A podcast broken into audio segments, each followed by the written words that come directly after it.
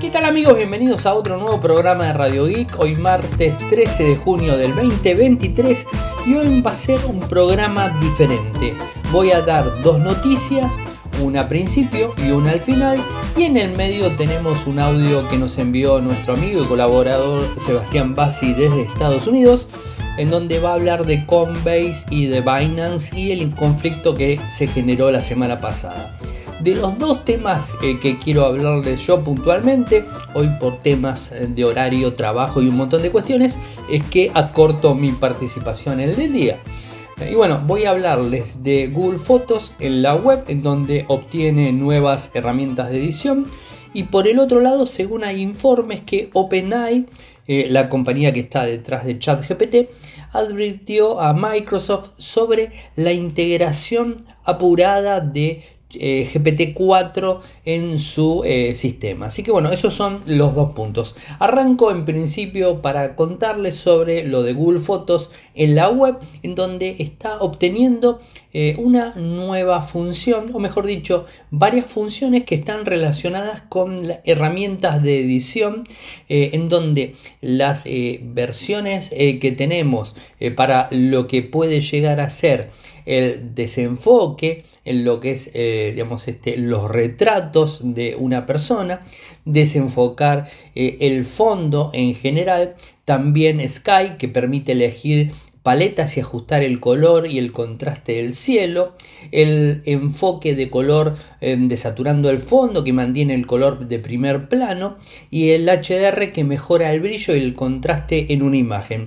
Estas opciones la vamos a tener disponible en Google Fotos, pero hay un tema a tener muy pero muy en cuenta que solamente los usuarios que tengan Google One activo, es decir, que estén pagando de forma mensual anual, disculpen, eh, lo que sería el servicio de, Google Fotos. ¿no? Yo creo que la gran mayoría de personas lo está haciendo. Si superaste los 15 GB de información en tu cuenta de Gmail gratuita, sí o sí tenés que empezar a pagar de forma mensual eh, lo que sería esta cuenta, en donde la más barata de todas está alrededor de 2 dólares mensuales que son 100 gigas de espacio, 4 dólares, 200 gigas y de ahí en más va subiendo. Esto es lo que te brinda Google One, es el espacio de almacenamiento eh, más grande ampliándolo de los 15 gigas y que además te permite hasta ingresar 5 personas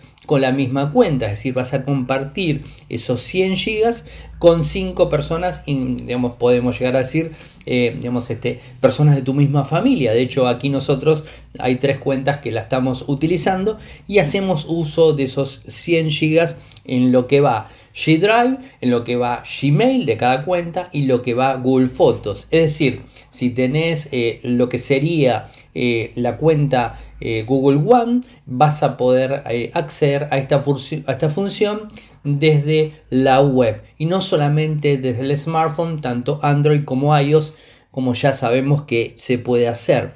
Lo único que vas a necesitar es tener Google Chrome actualizado y al menos 4 GB de RAM en tu computadora, Windows, Linux o Mac, porque lo vas a poder hacer desde la web. Y otra cosa que quiero contarles que tiene algo que ver con esto, es que se suma que Chrome OS eh, en las Chromebook se actualizó y permite hacer exactamente lo mismo y también eh, editar videos directamente. Hoy se actualizó eh, Chrome OS y de esta forma a vos te permite hacer edición de videos desde la computadora. Así que lo dejamos a Seba Bassi con su tema y volvemos con el tema final.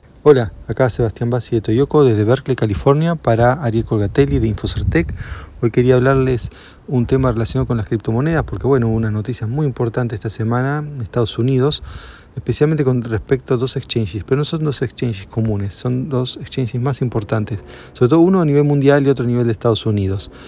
Eh, a nivel mundial me refiero a Binance y a Estados Unidos me refiero a Coinbase. Pero las decisiones alcanzan a Estados Unidos, pero bueno, va a tener obviamente repercusiones globales y en particular el caso de Binance, Binance tiene como una estructura Mm, de múltiples países. Entonces, todo esto que voy a hablar de Binance en realidad es para lo que es Binance.us que, mm, y no Binance.com. Entonces, por ahí la mayoría de los oyentes, si están eh, fuera de, Estados Unidos, no le va a afectar directamente porque uno usa, digamos, de fuera de Estados Unidos, Binance.com, pero igual, igual, eh, o incluso uno por ahí hasta no usa Coinbase.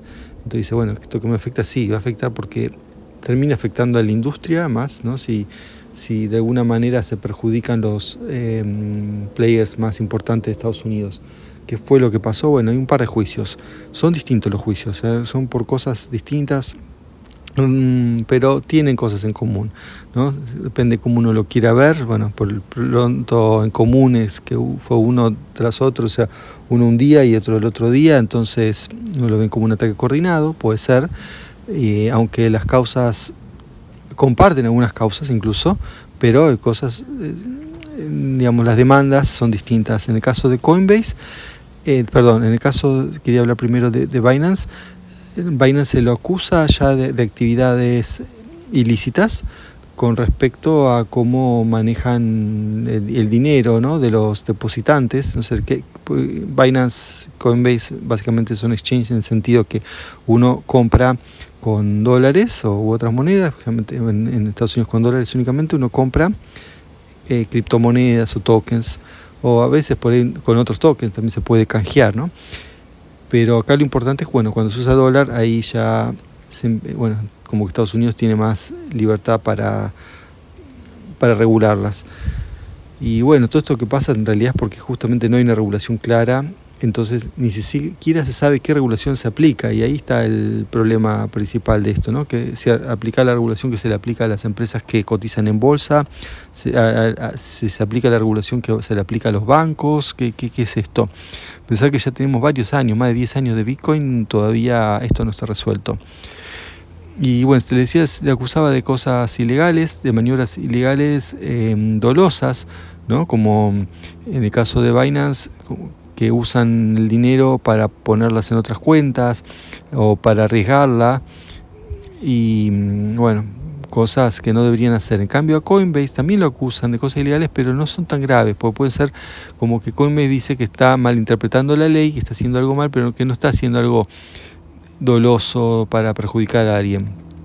Entonces, hay, hay diferencias importantes, ¿no? Lo de, lo, de Binance es mucho más, la acusación es mucho más grave, ¿no? Es como que está, o lavando plata o traficando o haciendo así cosas raras, en cambio, en el caso de, mm, de Coinbase lo, lo, acusan de... No, no, como que no, no hay intención, sino que, que están haciendo las cosas mal y por ejemplo en pasar algunos tokens no los, no los están regulando como si fuesen lo que se llama securities, cuando debería estar regulados como securities. Eso es básicamente lo, que dice en realidad de los dos, pero especialmente de Coinbase solo eso. En cambio de Binance le da unas acusaciones mucho más duras.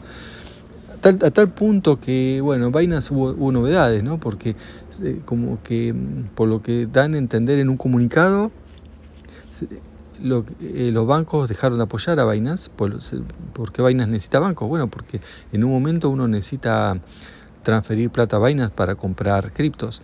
Y, bueno, si los bancos no apoyan, no pueden recibir plata. Entonces, Binance en Estados Unidos ha un comunicado diciendo que ellos a partir de este momento, en realidad a partir del lunes 13 más o menos, van a no van a aceptar más eh, dinero y van a hacer un exchange eh, crypto only.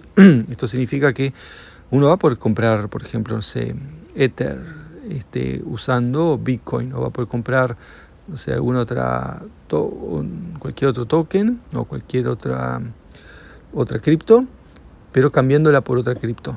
No va a poder comprar criptos usando dólares. ¿Por qué? Porque no tienen los bancos que lo soporten.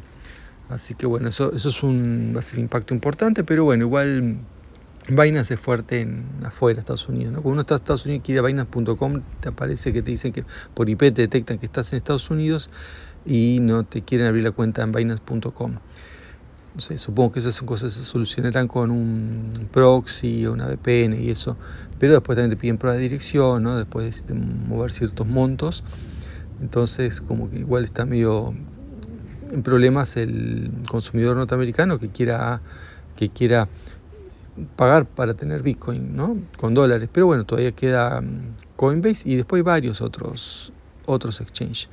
no todos, Coinbase es por lejos el más grande y que tiene más licencias, licencias de banco para operar en todos lados y eso.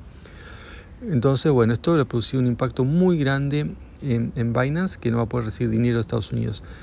Em, ¿Y qué es esto? Los quería aclarar todo esto para decir qué es lo que pasa, qué es esto de que, que las, digamos, la SEC, que el, organismo regulatorio le está diciendo a las, a las empresas de cripto Binance y Coinbase que no eh, que tienen un que deberían declararlas como securities algunos tokens. ¿Qué, es esto? Bueno, todo esto viene de una ley muy vieja del año 46 que dice, bueno, ¿qué, ¿qué, es un security? ¿Cómo se define? Security vendría a ser algo, por ejemplo, como una acción, ¿no? Una acción, creo que también un bono podría entrar en esa categoría todos esos papeles que uno compra básicamente para esperando que aumenten de precio y después venderlos. Entonces la definición es esa, es que uno pone plata, uno no trabaja en algo, por ejemplo, si yo compro, no sé, la acción de IPF, yo no trabajo en IPF, yo no hago nada por IPF, pero ¿qué hago? Puse la plata nada más, o sea, soy inversor. Y después eh, espero que en el futuro, en un momento, la acción que pague valga más. ¿Para qué? Para venderla y quedarme con la diferencia entre lo que pagué y lo que la vendí. Si yo compro, me dan algo, ¿no? Una acción, un token, lo que sea, con la esperanza de, sin trabajar, revenderlo y ganar más plata, eso sería un security, ¿no? Con respecto, con, con ese criterio. Entonces, bueno, ahí viene la discusión. ¿Pasa eso con las criptos? Y bueno, la verdad que puede ser en algunas sí y en otras no, ¿no? porque no todas se comportan lo mismo. Esto, eh, porque algunas, ¿cómo es esto? Algunas criptos si bien todas las criptos uno puede agarrar y, comprarlas esperando justamente después, sin hacer nada, esperar que aumente y venderlas, esa parte es cierto, pero no es que sirve solo para eso. pero claro, depende de la cripto. Por ejemplo, el caso de Ether, que está más, claro, ¿no? la, red de Ethereum. Em, cuando uno compra, uno lo que está comprando ahí, está comprando, em, digamos, sería una cripto, pero esa cripto sí tiene un uso que es, por ejemplo, pagar eh, el cómputo en una máquina virtual que produce mm, operaciones, transacciones, cosas. Por, eso hay muchas aplicaciones sobre la red Ethereum. Entonces, aplicaciones, bueno, típicamente famosos los NFTs, pero sí hay otras cosas. Eh, para, para loguearse, firmar, Em, después, bueno, cosas de lo que llaman aplicaciones on-chain. Hay desde, no sé, desde juego de azar hasta un montón de cosas. La verdad no, están muy, muy difundidas. Eh, pero bueno, también muchas financieras, son, al menos las que yo uso son de ese tipo. Son, em, son aplicaciones que que, pueden hacer bueno, distintos manejos con otros tokens. Entonces, pero bueno, hay y todo esto está relacionado con lo que llaman smart contracts, que tienen un montón de aplicaciones que, bueno, algunas están en estados eh, más iniciales y otras están funcionando, también relacionadas con, por ejemplo, integridad, firmas, integridad de objetos digitales, ¿no? Y representación de cosas. Y bueno, en el smart contract se pueden hacer, por ejemplo, siempre se dice, no sé, activar algo en función si uno paga o, bueno, también se puede hacer activar un pago en función de, un evento, entonces pueden hacer apuestas, hay varias cosas donde uno tiene, usa el, lo que compró en la red Ethereum como especie de combustible, por eso también se dice gas, para andar a hacer esas máquinas, esas máquinas virtuales para correr esos smart contracts. Entonces uno no es que está comprando solamente un papel de uso especulativo. Esto es como si yo comprase, no sé, petróleo. Y bueno, el petróleo yo lo compro porque eh, si soy usuario de, petróleo, porque tengo una industria, lo, mm, lo, puedo comprar, lo mismo puedo comprar la soja, eh, porque hago alimentos, base a soja o trigo, cualquier cosa. Pero distinto si voy a la bolsa y compro en el mercado futuros eh, una posición, un contrato de soja, no sé, fin de mes. Ese tipo de cosas. Eh, un contrato también está la posición contra el barril de petróleo. En, uno puede comprar no el barril físico, sino me refiero a comprar el, el contrato de eso. y bueno, es un commodity. Y ahí, si yo compro no el barril físico, sino compro el commodity en, el, en la bolsa, al comprarlo en la bolsa, lo que estoy comprando es, en realidad, es un instrumento para después hacer plata, y eso es un security. Ahora, ¿cómo se traduce eso en, los, en las criptos? Y bueno, en algún caso, si uno compra eh, algo que sirve solo para revenderlo, y no tiene que hacer nada, revenderlo y ganar, y es un security. Entonces hay criptos que son security, otras que no. También depende de estas cosas, depende a veces cómo se las promociona y cómo se las comercializa, ¿no? Por ejemplo, el caso de Robinhood, que no cayó una volteada, pero voluntariamente cuando vio lo que estaba pasando, delistó algunos tokens. Porque en el caso de, de Robinhood, no sé ahora con todos los tokens, ¿no? Pero al menos pasaba antes que uno compraba y mm, no, se, no podía transferir el token. Entonces lo único que podía hacer era comprarlo y venderlo. Entonces yo puedo comprar y vender, no puedo decir que ah, yo, yo no, yo en realidad quiero tener utilidad de esto. No, mentira. Si yo puedo comprar y vender, lo único que puedo hacer es, después de comprar, lo único que me queda es vender. Entonces, o sea, holdear un tiempo y después vender. Entonces, si al, momento de vender estoy ganando eh, sin haber trabajado en eso, entonces, o sea, solamente por haber especulado. Y eso sí, entonces ahí es un security. Ahora, si yo me lo puedo transferir a, no sé, a una wallet y hacer algo, algo eh, con eso, que no sea necesariamente venderlo, eh, bueno, ahí sí dejaría de ser un, un, security. Así que bueno, en definitiva, hay que ver cada token en particular. Por ejemplo, el caso de Ethereum, cuando lo hicieron, ya sabían que, que, estaba este problema. Entonces contrataron un equipo de abogados en Estados Unidos para que los asesore y se, además, bueno, se lanzaron en Suiza primero, hizo una fundación ahí para legalmente blanquear todo y además, bueno, como eh, y tener una, una garantía, si alguien que les diga, ¿no? Que haya estudiado leyes y que le diga, bueno, mira, le presentaron el caso, decir, ¿por qué esto no es un security? Y entonces, ¿por qué, qué, hace diferencia? ¿Por qué uno quiere saber que es un security? No, bueno, porque si es un security estaría regulado por la SEC, ¿no? que es Security Exchange Commission, que sería como quien controla la bolsa. Y, y está regulado significa un montón de, trabas, trámites y cosas que deberían hacer que ahora no están haciendo. Entonces, todos quieren evitar esa regulación. Y más evitarla, bueno, si realmente no corresponde, ¿no? Entonces, bueno, eso está en discusión. Algunas tokens que tienen utilidad para muchos realmente no serían securities y en cambio otros, sí, no, no sirven para otra cosa que no sea para especular con ellos. Bueno, ahí eso sería un security. Así que bueno, eso es para que sepan lo que está pasando. Y ahora, ¿por qué no bajó tanto el Bitcoin? De hecho, hasta aumentó en todos estos días, a pesar de, mm, bueno, un ataque contra los dos exchanges más importantes de Estados Unidos. Bueno, esto algunos dicen que, mm, bueno, que ya hace rato que vienen con problemas y entonces ya todo, mm, todo, todo esto no, no, le hace nada al Bitcoin porque mm, justamente ya se sabe que así como pasó después termina aumentando. Eso es una cosa y otro dice, bueno, pues en realidad después de última estaría bien que la SEC los controle porque se, porque se termina la incertidumbre. Ahora hay incertidumbre en el sentido que no se sabe bien, esto es un security o no lo es, esto lo controla SEC o no lo controla. Hay un montón de cosas que están ahí medio que todavía no, no, está claro. Entonces, aunque por ahí el panorama sea malo, pero está claro que es malo, bueno, eso, eso sirve, eso es bueno para los inversores. Siempre es mejor tener algo claro que tener incertidumbre.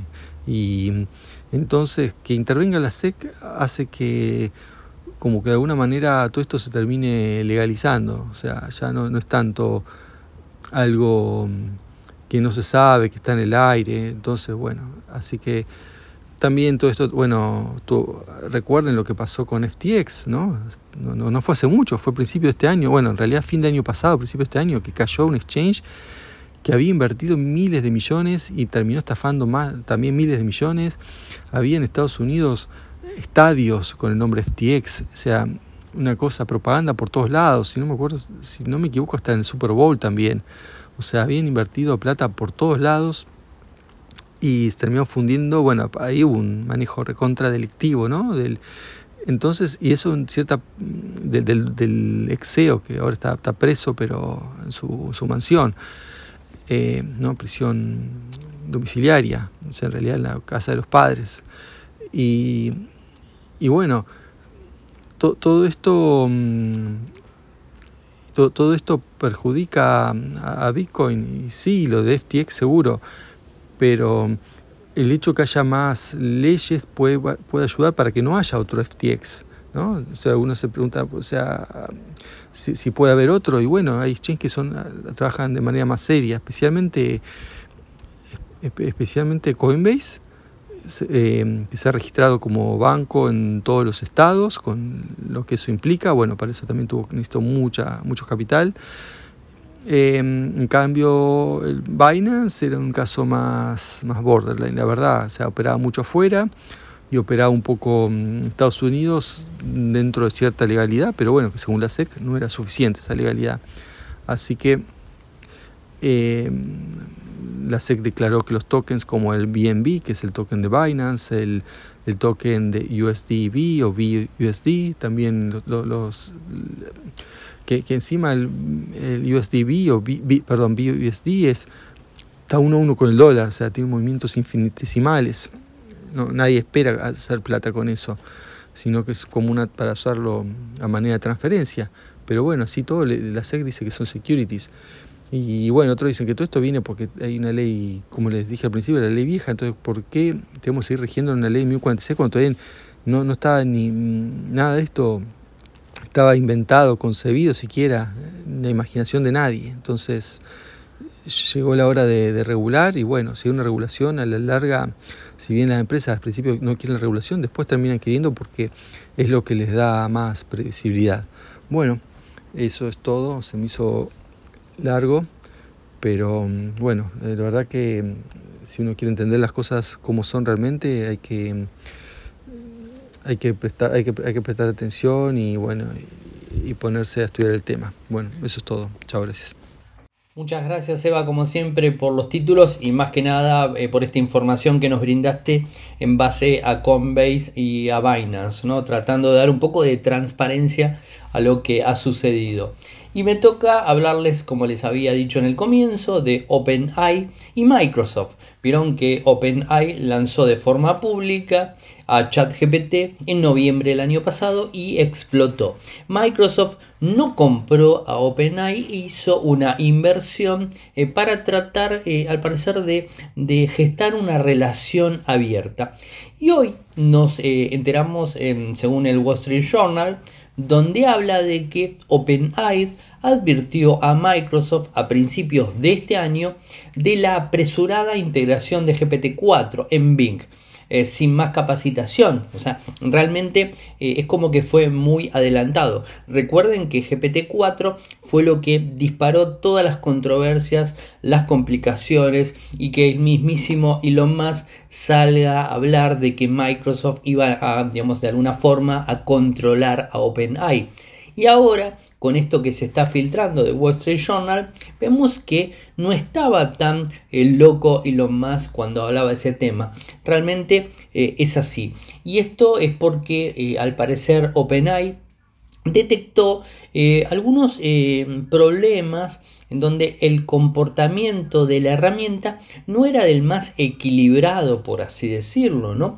Inclusive hubo algunos casos donde trataban de, se trató de romper eh, con, eh, eh, con, con la parte de discusiones, restricciones que tenía la inteligencia artificial, convencer a personas, de hecho a un columnista de tecnología New York Times para que abandone su eh, matrimonio y se fugue con Bing, cosas que son totalmente ilógicas, desquiciadas, ¿no? Porque no se puede fugar con Bing porque es un navegador, o sea, no tiene mucho que ver, ¿no?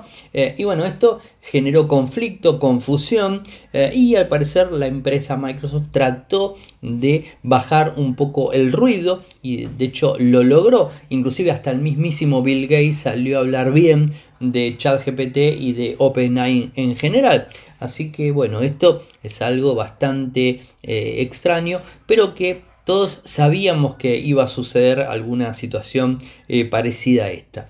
Bueno, es simplemente lo que les cuento. Les voy a pasar, por supuesto, el enlace para que puedan acceder a más información sobre este tema. Y me gustaría eh, conocer la opinión de ustedes con respecto a esta situación, si es verdad o no. Yo particularmente utilizo ChatGPT desde Bing y en, Android, por ejemplo, y también en Linux, el navegador, y la verdad que me, resulta eh, muy efectivo en un montón de cosas, ¿no? Eh, y además como que pulió mucho más la interfaz. Y recuerden también que OpenAI y, ChatGPT en Bing avanzó muchísimo más que inclusive la página web de OpenAI o la aplicación que tenemos de OpenAI en iOS que está disponible eh, digamos, eh, para poder utilizarla. Así que bueno, simplemente quería contarles esto. Eh, el programa de hoy, mi participación es más reducida por lo que les había contado en el día de ayer y bueno, al principio también les conté. Si les gustó, por supuesto, lo pueden compartir. Saben que me pueden seguir desde Instagram, Twitter y TikTok. Mi usuario es arroba arielmcor. En Telegram, nuestro canal Radio y Podcast, em, nuestro canal en YouTube, youtube.com barra Infocertec, nuestro sitio web en Argentina, infocertec.com.ar y en Latinoamérica, infocertecla.com. Muchas gracias por escucharme y será hasta mañana. Chau, chau.